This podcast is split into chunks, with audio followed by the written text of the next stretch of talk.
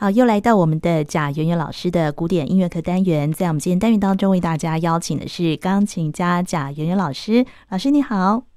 主持人好，各位听众朋友大家好。我们今天呢要介绍的是孟德尔颂他的一个重要的乐剧的作品哦，就是《仲夏夜之梦》。这个作品哦，是他在一八二六年的时候啊，他先写了这个《仲夏夜之梦》的序曲，然后相隔十七年之后。在一八四三年哦，后来他才完成了全剧的一个音乐哦，对不对？对对，那么大家一定会觉得很奇怪，就是说，哎、嗯，那我们就是说，呃，之前其实已经介绍了非常多孟德尔颂的东西，而且基本上从他非常年轻的时候一路介绍到他，呃，就是快，呃，就是说他快快要过世之前的这样子哦。虽然他的一生非常的短暂，这样子。嗯、那呃，可是呢，就是说，呃，会讲到《仲夏夜之梦》哦，那。想要先请听众朋友们先回想一下，就是我们之前我们上一集的节目，其实我们有讲到了他的第二号小提琴协奏曲。嗯，对。那他第二号小提琴协奏曲，其实它的最后一个乐章啊，嗯，蛮就是听起来的那个感觉，因为尤其是像比如说第一个是调性，然后再过来就是说它的一些。呃，小动机或者说他的一些就是动态的那种感觉哦，再怎么样都会觉得就是说，哎，似乎好像就是跟《仲夏夜之梦》，嗯，就总觉得是有那么一些相关联。当然，就是说他的作品上面是在作曲的时候，并不是说这两个有关系，绝对不是，而是说就是听起来的那个意象，然后会让你联想到，哎，这个好像怎么好像在这个《仲夏夜之梦》也曾经依稀听过。哦，这样子的感觉，嗯，对。那然后呢？其实如果说论那个上一集提到的那个小提琴协奏曲的那一个年代哦，对，其实是跟他后面就是啊、呃、完成的这个《仲夏夜之梦》的舞剧是比较相近的哦。对，因为他《仲夏夜之梦》的舞剧是一八四三年，其实基本上就是过世前几年这样子。是。那其实所以了，就是说在这个舞剧。在很很久之前，就是因为刚主持人有提到十七年之前哦，对，就是他在很年轻的时候，其实根本才十七岁半的时候，他已经完成了他的 Overture 序曲的部分。对，好，那所以我才想说，哎，那我们可能这个可能要稍微讲一下，因为一般来讲，作曲家他们在写。序曲或者说舞剧音乐，或者说序曲之于后面的歌剧音乐，不管是怎么样子的一个演出的形式哦，照理说应该它都不会相隔这么的久。对，是啊。所以就是说，这个我会觉得就是蛮令人万味的一个部分啊。那也就是说，其实呃，再请听众朋友们回想一下，我们之前也提过，就是说门德尔松他其实他是生长在一个非常棒的一个家庭，富裕的家庭，很好啦。哦，是。那既然就家世很好，所以呃，所以他也他的家庭也可以提供他跟他的姐姐姐，就是在学习音乐上的时候有就是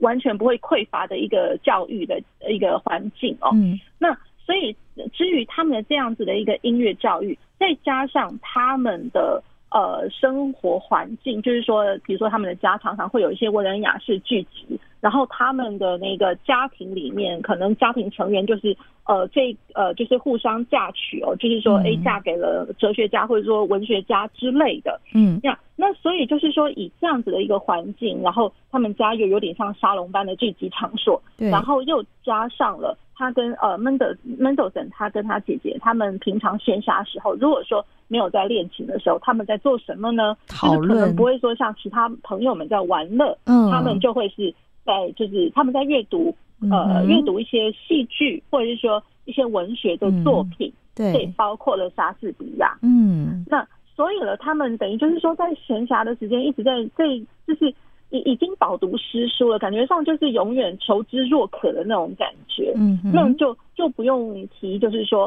哎，那常常这样子的一个剧情，或者说他可能会有一些灵感想法，是从这些文学的作品。就是灵感从这边来的，嗯，好，那所以就是说，在他很年轻、很小的时候，十七岁多的时候，他就觉得，哎，那我要为这个《仲夏夜之梦》这个故事，我来写一首曲子。哦，他就是阅读了那个莎士比亚的《仲夏之梦》哦，在十七岁的时候，所以他就写了这个序曲。他其实他他觉得就是说，我就写一个这样子的一个，因为这个故事铺成的一个曲子。嗯，可是那个曲子。他把它叫做 overture，可是他心目中的那个 overture 等于是说跟我们现代人我们所解读的 overture 不太一样，哦，因为我们现在现代人解读 overture 一定就是说它是一个主体的一个前段，嗯，主体它所以它是会有一个连贯相关联的一个东西，不管它是演戏的还是说它是要跳舞的这样子。他一定会有一个主体，那可是当下就是 Mendelssohn 他在写这个他自己所谓的这个序曲的时候呢，他根本没有想到，就是说我后面我想要写一个这么庞大的东西。嗯，对，对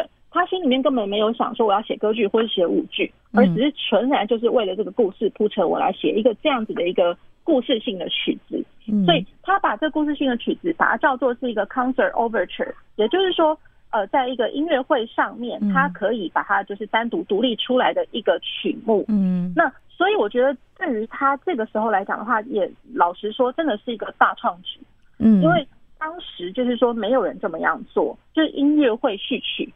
嗯，对。那当然你也可以把它当做就是说是一个 orchestral pieces，就是一个管弦乐版的一个曲目嘛。嗯，对。可是就是说。Mendelssohn 他把这个 concert overture 把它当做是一种曲类了，一种种类，而且等于就是说，算是在浪漫时期的这个音所有的音乐作品来讲的话，这算是一个开端。哦，所以这个序曲是从他他先创作这样子的一个序曲的一个曲式吗？对，就是说他先呃创立了这样子的一个曲曲类曲种、哦、concert overture。所以在那个 Mendelssohn 之后，他呃，比如说我们知道的，比如说有那个 Romeo Juliet，然后一些作曲家们都有写 Romeo Juliet，可是不见得每一个都会把它完成像是舞剧或者歌剧般的。有的时候可能就只是一个乐器，他把它呃，就就一样乐器，或者说一个呃一段一一个管弦乐编制，或者说一个小小团的一个编制，然后把它演成了一个曲目这样子。对，所以我觉得就是说在，在呃那个 Mendelssohn 之后，他开创了这样子的一个局面，所以这个是还蛮值得我们就是学习的人稍微去听一下、看探讨一下这样子。那也就是说，他把这样子的一个东西也存在着在浪漫时期来讲，有非常多我们所谓的标题音乐，而不是绝对音乐。那标题音乐那可能也算是一种曲类曲种。那这个啊、呃、concert overture 也算是一种种类了，然后在而且是对于呃浪漫时期来讲的话，这样算是一个举足轻重的文献之一。哦，所以像序曲这样的曲类，它是就是为舞剧、音乐或是歌剧才会才需要写这样一个序曲嘛？在这个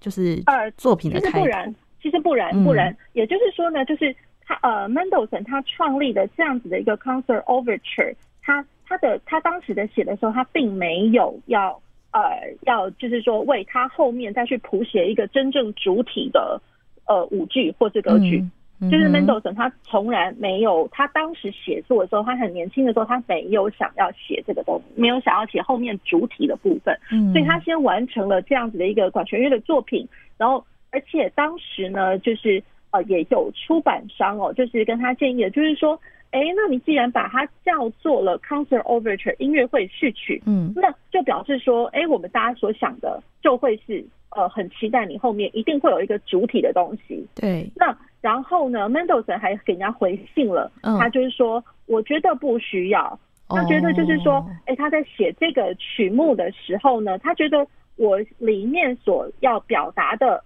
比如说我的乐器，我的配器吧，我的乐器去代表了一个。呃，就是这个角色，或者说这个乐器代表了当时的情景，嗯、或者就是说，呃，我现在目前的配，呃，就也就是说我的配器法上面哦，嗯，那我可能目前就是描述了现在进行到什么故事的情节了，这样子。嗯，那它的乐器音域高或低之类，它都代代表了一种人物。嗯，对，所以就是说他这样子一个一个曲类，然后 Mendelssohn 他自己就已经跟人家讲，他说我觉得这样够了，这样就是。呃，莎士比亚的《仲夏夜之梦》，嗯，其实我要讲的这首曲子就不过就是在讲这个故事，所以我的曲目已经完完全全的表达这个故事的精神。哦，好，那所以第一个讲到了呃，concert overture 这个种类，那然后再过来就是说这个 concert overture 有可能因为如同我刚刚的那样子的一个叙述哦，嗯，那这样子的一个叙述，呃，我们也可以全然的想到。未来是不是在呃浪漫时期之后也有相同等的？它等于就是 tone point，也就是音画或音诗的前身啊。嗯，对。嗯、那或者是说，又有点，比如说像是呃呃，未来，比如说像呃华格纳歌剧里面有主导动机。嗯，那主导动机那个主导的 light motif，然后然后这个 motif 它可能就是由一个特定的一个主题。嗯，那或者说一个特定的乐器，当你听到的时候，一你一听就知道啊，现在这个角色又来了，嗯、或者说哎，一听到啊，我知道现在这个又是象征了什么东西。嗯，对，所以我觉得在孟孟德松他写作的这个 concert overture，其实根本就是未来呃音乐发展的一个就是前身吧，嗯、就是不管是 tone point 交响诗，或者说音画音诗。或者说像 leitmotif 的，我觉得根本都是它的前身。嗯，所以就从它对对，就是象征意味十足。嗯，那也就是说在，在呃浪漫时期，甚至甚或是比如说像到呃印象主义时期，嗯，那或者是说像现代的音乐时期来讲的话，嗯、那我觉得它也是一个象征主义。我觉得象征的写法的一个开端。嗯，对，所以这就是他在十七岁半的时候啊，在一八二六年完成的《仲夏夜之梦》的序曲哦，在这个十二分多钟的序曲里面，它其实已已经涵盖了整个故事的一个情节在里面哦，用不同的乐器来表现这样子。对，那它的这个呃序曲，其实呃先这样讲，就是说它的器乐乐器的编制，嗯，乐器编制，它其实它有两只长笛，然后两只 oboe，那两只竖笛。那还有两个巴松管，两个呃法国号，然后再加上三支的 trumpet，然后加上三个 trombone 也长号，那小号跟长号都有各各三支哦。那听起来就会觉得说，哎，这个这个铜管的部分蛮厉害的哟。嗯 那然后再加上 tuba，tuba 就低音号。那 tuba 呃，我我先这样讲。呃，现在的比如说我们现现今的，如果说这样演出这个这一首的 concert officer 的话，都是用 tuba。嗯，那可是老实说，在 Mendelssohn 的那个时期哦，其实 tuba 还没有发展的很完全。嗯，它其实运用的是另外一个呃乐器，那个是、嗯、那个乐器是在一八一六年、一七年就已经有了的。嗯，那这个叫做呃 Ophicleide，那我们翻成中文的话叫做，其实也算低音号或是低音大号，嗯、也就是说它的声音其实老实讲啊，就蛮粗糙的，蛮、哦、自然、蛮粗糙的，嗯、然后很低沉的，嗯，那没有修饰过的那种感觉，嗯，那这样子的乐器，当然感觉上 two 吧等于是它的后面被修饰比较完美一点的改良过的哈。对，比较完美一点，所以我们现今哦，大概大概在演出的场合上面，应该不会有什么 Ophicleide 的这个乐器搬上舞台去，大家大部分都是用 tuba 来演出这个乐器的声部。嗯，好，那然后再过来就加上敲击乐，比如说 timpani 呃定音鼓，还有拔就是呃 cymbals，然后再来三角铁，然后还有呃弦乐的部分，弦乐团的部分。嗯。那然后呢？大家会这样想，就是说，哎，那我这样子的一个器乐编制，其实很明显就是蛮蛮蛮交响乐的。老实讲，该有的都会有的啦。这、嗯、二管编制，然后音域从非常高，然后到非常甚至非常低，非常低。这个我是一定要讲，嗯、因为它的故事情节真的有有部分需要被非常低的音域跟非常低的非常粗糙的乐器来呈现。哎，怎么说这一段？老师可以稍微那个描。补充一下，说有有剧情有需要非常低的那个乐器来呈现的部分是什么？呃，也就是说，它的剧情的部分哦，曾经他有演过，就是嗯。呃，有有讲到一个角色是一个呃技工，就是织织衣服的一个工人，小小工人，可是他被施了魔法，嗯，所以他变成就是像他的头上面长得像驴子一样，哦，所以是一个驴头的一个工人，嗯。对，那所以他在当这个角色出来的时候呢，嗯，然后他这样子的很低音域的这个乐器，他要呈现的这个驴头的工人，驴驴子嘛，驴子叫本来就难听啊，哦，对，所以就是很粗糙的声音，哦，然后再加上说他的性格来讲的话，因为被施了魔法，嗯，所以整个动作或者说整个叫声。都是粗糙，然后很缓慢、oh. 很笨拙的那种感觉。哦，那他为了要去呈现一个笨拙，跟一个他最后他被因为被施了魔法，跟、嗯、呃一个很高尚的人在一起。这个待会就是我们、嗯、呃故事会稍微提及的这样子。嗯嗯、所以我先讲到就是说这个配器上面，它代表的就已经有超级大的一个对比，也就是说我有音域很高的，哦、也有音域超级低又难听的，哦、对，所以这样子的一个对比，然后搭配着它的、哦、呃故事情节的角色，嗯、那角色也是极大的对比，到处都是对比。对，哦、那然后再来就是说我的弦乐跟管乐，嗯、那我弦乐团也就罢了，那可是管乐的话，像我刚刚提到的三支小号、三支 trombone 还有 tuba 这个东西，嗯、等于就是说我的铜管甚至比木管，如果说这样子合结合起来的一个音响上的 balance 来讲的话，我觉得铜管似乎还蛮厚重的。嗯，对，铜管，然后铜管，然后即便少少人，可是我跟了弦乐团那种感觉，嗯、所以就会觉得就是说，哎，那。声响上面就是铜管跟弦乐的一个对比，再加上了我铜管当时演出的时候，可能它代表的一个故事情节，跟我的弦乐弦乐，然后它要代表出来的一个氛围，有可能是很恬静、很甜蜜的，嗯，然后晚上在做梦的那种感觉，然后啊、呃，跟呃我铜管出来的话，有可能是一个呃，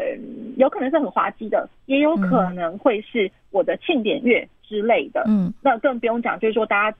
之后所熟知《仲夏夜之梦》其实是有结婚婚礼进行曲的这个部分，对对，对，这个是后面舞剧的时候会产生的。嗯、好，那所以这个是我们序曲的呃部分，可能需要先给大家带到的一个一个不能说是观念啦，就是说先给大家一个意向，知道就是说，哎，这个序曲它有它很特别的一个部分。嗯，好，那我们现在就先来听孟德尔颂的《仲夏夜之梦》的序曲。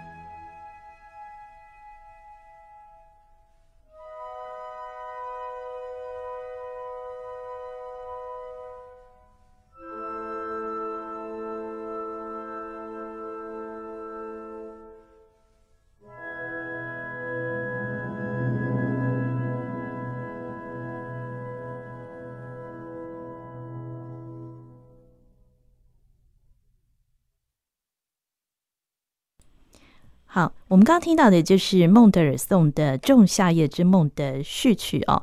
那呃，在这个这个这段序曲里面哦，刚才贾圆圆老师也有提到，就是说孟德尔颂呢，他运用了很多不同的乐器，然后来表达在戏剧当中的一些很特别的角色哦。除了非常低音域的那个，就是在。呃，他那个浪漫时期的那个比较粗糙的那个长号之外，哦，还有哪一些比较特别的乐器？那分别代表怎么样的一个意象啊？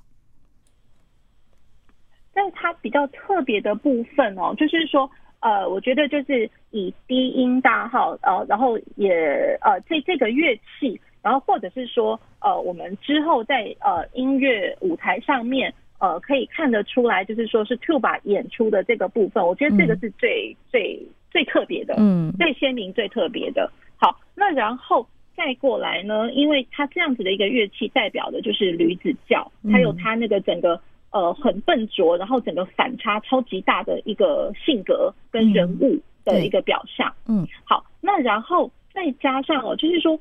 整首曲子里面，大家刚刚如果是听到的话，就是一定会觉得，就是说哇，我们好像。从头到尾忙到要死的那种感觉，oh, 就是当然这个忙到要死哦，就是老实讲啊，就 Mendelssohn 感觉上他的、mm -hmm. 他的作品来说，似乎呃有蛮大部分的意象都会是一个就是哇好忙哦，然后有点呃不能说是炫技，可是你如果说你的技技术上面没有、mm -hmm. 没有三没没有那么。那么强的话，感觉上不会把呃门门斗神他的这个音乐表现得非常好，这样子，嗯，这也是他的特色之一。快速音群，快速音群非常非常的多。对，快速音群。嗯、那然后在快速音群，他想要表现出来的一个 balance，也就是说，我们音响上面，你又不能就是很笨拙的快速音群，嗯，它一定是非常非常精巧、非常精巧的一个呈现出来哦。好，然后那个精巧的程度哦，迪丽儿，迪丽儿，迪丽儿，迪丽儿，迪，这这个这是一开始就会听得到，而且这样子的一个动机哦，真的是从头到尾，就是不能说呃没有间断过啦，就呃，它其实是常常会发生，一听到这个就知道说啊，小精灵来了，哦、对，其实是 Park 就是破克精灵哦，那、哦、呃这个精灵的这个他在忙忙碌碌、庸庸碌碌的这个。呃，这个情境这样子，嗯，好，那所以就是说，因为仲夏夜之梦嘛，大家一定会想说，哎、欸，它是一个梦境，嗯，所以呢，对。对，所以就是说，这个梦境来讲的话，因为仲夏夜，然后大家去这样想哦，夜夜晚跟白天的一个区别，嗯，好，还有梦境跟现实的一个区别，嗯，这就会是一个，就是我觉得从标题上面就可以解读出来，它有这个两两个大的对比。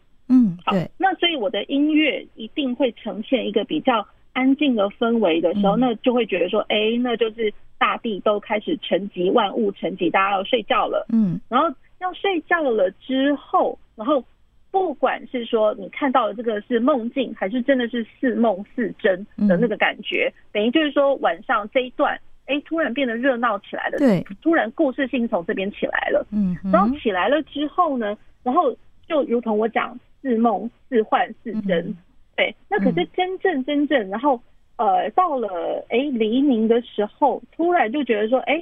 万物又要开始，突然是这个回归平静哈，回归平静，然后回归平静。可是当大家又在开始苏醒的时候呢，突、嗯、然才发现说，哎，原来刚刚是一场梦，它它不是它不是真的。对、哦，好，那所以在这个梦境里面，它发生了什么事呢？嗯、那它其实有非常多的人物啦，哦，那我稍微简单的一点来讲，嗯嗯，那也就是说呢，就是它场景其实是在一个就是一个希腊的一个家庭，可是这个家庭感觉上，呃，他的身他的这个身家也算不能，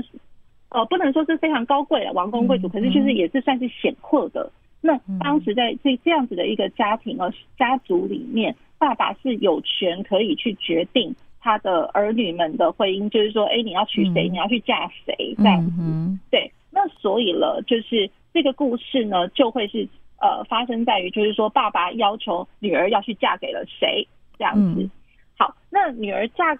可是女儿她偏偏她就是心里面已经意有所属的另外一个人。嗯，好，那所以了，那就产生了怎么办呢？女儿就想要跟那个她心上人呢搞私奔哦。那对，所以就是在晚上，他们约好了一个一一段时间，他们就开始跑到往树林里面跑了。嗯，然后当然，我觉得就是以以前的故事跟音乐的一些铺陈哦，其实你只要讲到私奔或什么，一定都跟森林脱不了关系。对 对。对所以我觉得也蛮好玩的，然后就是好像怎么故事都讲成这样呢？然后就很多那个那个弦乐的那个快速音群，就是在森林里面的感觉吗？对对对对对。那还有再来就是说，呃，一部分是音乐的，就是在代表晚上的宁静。嗯。问题是在晚上宁静当中呢，隐隐约约你听到了一个怎么好像不太呃不太平静，有点心不安的那种感觉。也就是说，晚上的森林谁会安？安安全全的，然后一一定会有点稍微小害怕的跑进去嘛。对对，你你要做一些就是不想要被大家看到的事情，嗯，不能公开光明正大的。那晚夜晚的树林，那我觉得就是一个很好的一个意象哦，嗯，这样子就是会让人觉得有点阴暗不安，幽幽幽深深的那种感觉。嗯，好，那所以了，呃，这两个人想要私奔，嗯，那可是呢，这个女生她爸爸许配的。那个原来要嫁的那个王公贵族呢，嗯，他好像有有意识到，就是说不太对劲，嗯，那所以了，这个呃，这个原本这个女生要去嫁的那个男生啊，他也后面就鬼鬼祟祟也跟踪了他，哦，跟跟踪的女生跟女生跟他的心上人这样子，所以一个跟一个。好，就三个角色就在追逐，哦，对，有三个角色了。哦，好，那然后再过来了，更好笑的是，嗯，这个女儿啊，她的心上人，嗯，其实就是女儿，她有一个闺蜜，嗯，然后她的闺蜜其实她也同时爱着这个心上人。哦，可是这个心上人这个男生他不爱这个闺蜜啊，那就是一个三角关系。呃，感觉上不止三角，因为后来就是说。那个女儿不想嫁的那个男生跟在后面，对，然后再过来那个男生，呃，真正心上人不爱的那个女生，呃，闺蜜也跟在后面，嗯、所以是四个人，一路四角恋情，四个人通通都跑到树林里面去了。哦、嗯，对，所以他们跑进树林的那个 purpose，就是他们的目的当然是各不相同啦。嗯，对，那所以了，就是已经上演了这样子，呃。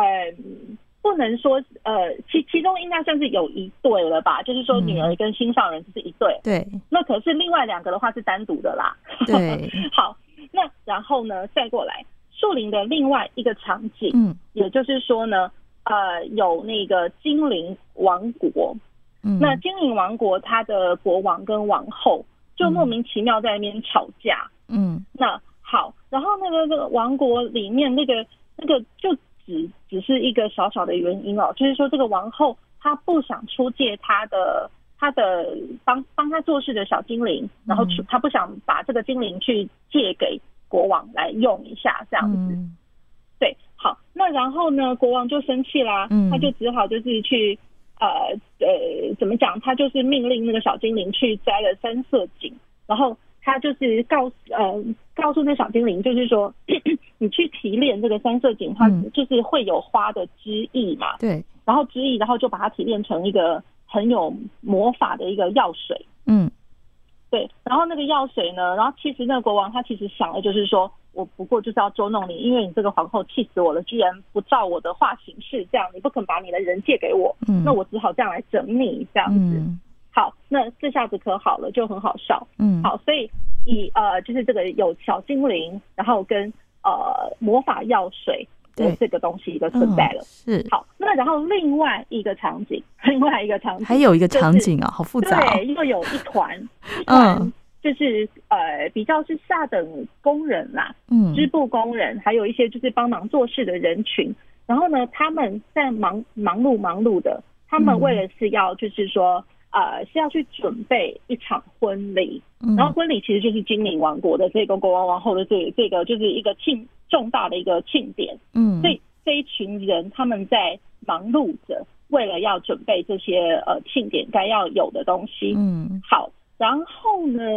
呃，这个小精灵他就拿着药水，嗯、他就想说，好啊，既然就是要滴药水嘛，那我只好趁大家睡着的时候，嗯，那。我来滴滴在每一个人的眼睛上面，嗯，所以让每一个睡着的人然后他醒来睁开眼睛，第一个看到的人就会是我想要、我喜欢的那个，我就会去爱上他，疯狂的喜欢这个呃睁开眼睛看到的那一位。就是每一个人睁开眼睛看到那的那一个人，就是自己对会爱上的人。对，哦，对，那那所以了。当然，这个小精灵不晓得是恶作剧，还是说呢，他真的搞错了，嗯、所以他的药水乱滴。然后他的药水滴上去的时候，他滴在一些就是你睁开眼睛的时候看到的，应该是我们现在我们旁旁观者会觉得就是说，他不应该爱这个人啊，怎么会这个样子？这样子。好，所以了，比如说我这个药水滴在那个王后，就是精灵王国的那个王后眼眼皮上面，对，然后结果王后。醒过来的时候，她看到第一个人是谁呢？嗯、结果不是国王哎、欸，这才好笑了。嗯、对，那个王后她醒来，第一个人看到的是我刚刚讲的，有一群人要为了那个庆典要准备的那个工人。嗯，好，然后那个工人呢，其实之前也被整了。嗯，然后那个工人呢，他他被整了之后呢，他不是人了，他的他的头变成驴子的头。哦，所以了，就是一个是被整的工人，然后一个是。醒来了，王后。结果王后醒来看到的是这个工人，驴子的头的工人。对，所以大家就会看到或听到那个场景，会大家可以去想象一下，工人，然后他怀抱着王后，哎，超 奇怪的，就错乱了。然后就非常的疯狂的爱上了这个驴子头的这个人。嗯，所以所以就会觉得就是说，哎，那你一定会听到在音乐里面的这个大反差，就是我刚刚讲的低音大号，它呈现出来驴子叫。哦，然后再加上王后，王后其实是何等尊贵高贵，然后她的呃纯洁的心灵，或者说她穿穿着的衣服，就是整个比较飘逸的那种感觉，嗯，所以是一个飘飘的跟一个笨重笨重的，嗯，这这个反差混合在一起，嗯，好，所以这这变成是一对了。那王后是用什么乐器？有没有特别描写？呃，flute，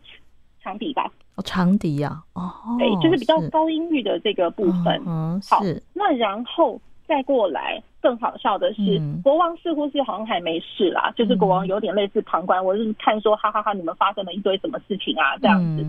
结果，那哎，这个就是说，该要互相，就是应该要有好结果的这这个情侣们，就四个人，嗯，好像也都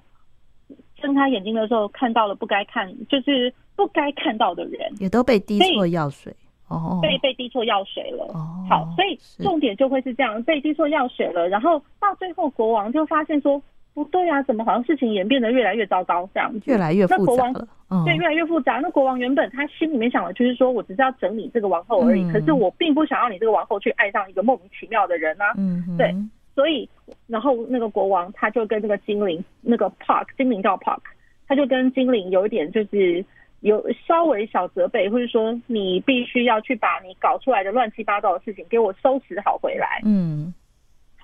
那所以了，这个精灵呢，他就好吧，他想尽办法想想看他该怎么办。嗯，所以他后来去搞清楚了谁应该要去爱谁。嗯，这样子，所以他重新就又再重新滴了这个药水。好，嗯，然后这个药水呢，最第二次滴滴上的这个药水。总算啦，总算就是说，在黎明的时候，好像都会有好结果了。嗯，对。那也就是说呢，原本那个呃女儿，就是被爸爸乱许配的那个女儿，对，她真的就跟她的心上人在一起了。哦，对，总算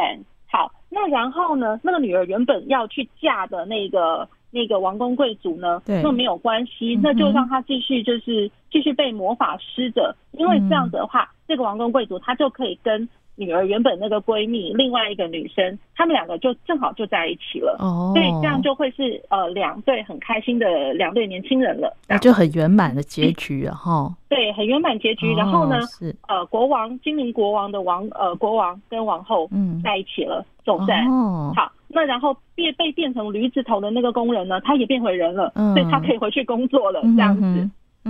对，那所以最后最后就是一个 happy ending。那然后呢，哦、他们那个场景就是说，因为最后是要去呃，就是呃，在树林里面，然后他们是要庆祝就是国王王后的婚礼这样子。嗯、所以该该要做事的人就去做事，然后该庆祝的最后有一个庆祝开心的场景，然后该要、嗯、呃两两在一起的也都对的人也都在一起了、嗯、这样子。哦，对是对。所以就是蛮有意思的。对，好，嗯，那刚刚贾云老师讲的这个《仲夏夜之梦》哦，这是出自莎士比亚的作品哦。对啊，真的是故事非常非常的精彩哦。那我们在今天的这个节目最后，我们是不是也来播放一点？就是在十七年之后，孟德尔颂他写完了这个《仲夏夜之梦》，一共有十三首乐曲。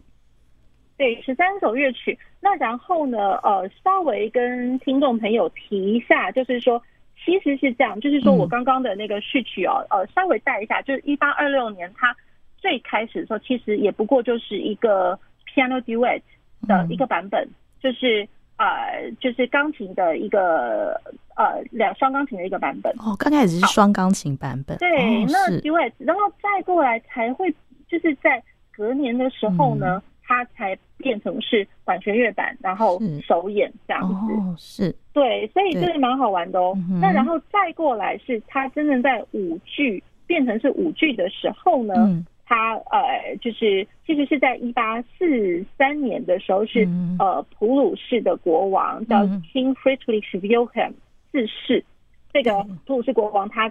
希望孟德尔颂能不能拜托，就是真的就是呃，为了这个这个莎士比亚《仲夏夜之梦》，真写一个完完整整的一个剧作。嗯，好，那所以这个剧作的话，当然 Mendelssohn 他他才会想到，就是说，哎，我之前我写过了这个。《仲夏夜之梦》的这个曲子，管弦乐曲，嗯嗯、然后呢，他就为针对的这样子的一个故事呢，再把它延展起来。就是说，它的、嗯、呃舞剧的主体，它有十三个。嗯、那然后呢，加上它会有一些呃片段的，就是说，他为了要去连接这些呃第几幕、第几景这样子，然后当然还有加上一些歌曲之类的。嗯，好，那然后哦，这样子，它其实是有分成是呃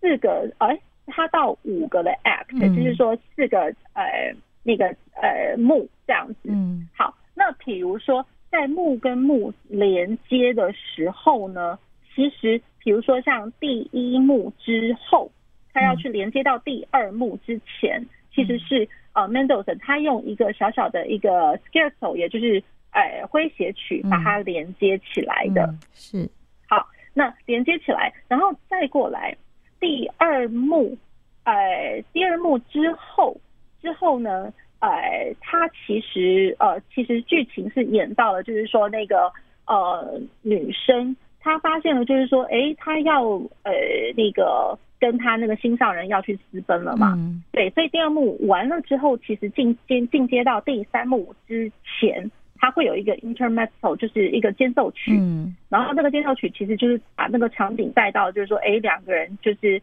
呃走到树林里面去了，嗯、然后当然这个女生她要去呃察觉一下，就是说，哎，她的这个心上人到底他他是死是活这样子，嗯、然后他想说，反正就是要去搞清楚到底是发生什么事情，所以都是已经要往林子里面走，嗯，所以第一幕其实老师比较光明，第二幕接到第三幕的时候，慢慢慢就是往树林里面走这样子。嗯哦，是对，对。那然后第三幕完了之后呢，他呃进阶到 Nocturne，因为第三幕我刚刚讲到就是林子里面夜晚里面发生了什么事情了这样子。嗯、那然后呢，那夜晚那当然有个夜曲喽，这个是讲比较、嗯、呃好玩一点、可爱一点的一个讲法。可是当然就是说 Nocturne 这个是连接在第三幕之后。嗯，好。然后第三幕之后，然后第四幕开始，然后四去接五的时候就已经。完成了，就是说，呃，该是有情人终成眷属的这样的一个状况，所以第五幕是一个 happy ending，嗯。所以在第四去衔接第五的时候，也就是我们大家众人所熟知的那个婚礼进行曲。嗯，是对，所以就是说，呃，Mendelssohn 我觉得他最后他写这个舞剧的时候呢，嗯、其实蛮有意思的，他就是呈现了，嗯、就是说在这些呃幕之间，他运用了诙谐曲。运用了间奏曲，运用了夜曲，还有运用了呃婚礼进行曲，来串接这些场景。哇，真的是非常巧妙的安排哦。嗯，对对。那我们今天也非常谢谢贾元老师为大家介绍孟德尔颂的《仲夏夜之梦》的序曲啊，以及他之后啊完整写完的这个十三首这个舞剧的音乐。那今天非常谢谢贾元老师，谢谢主持人，谢谢各位听众朋友。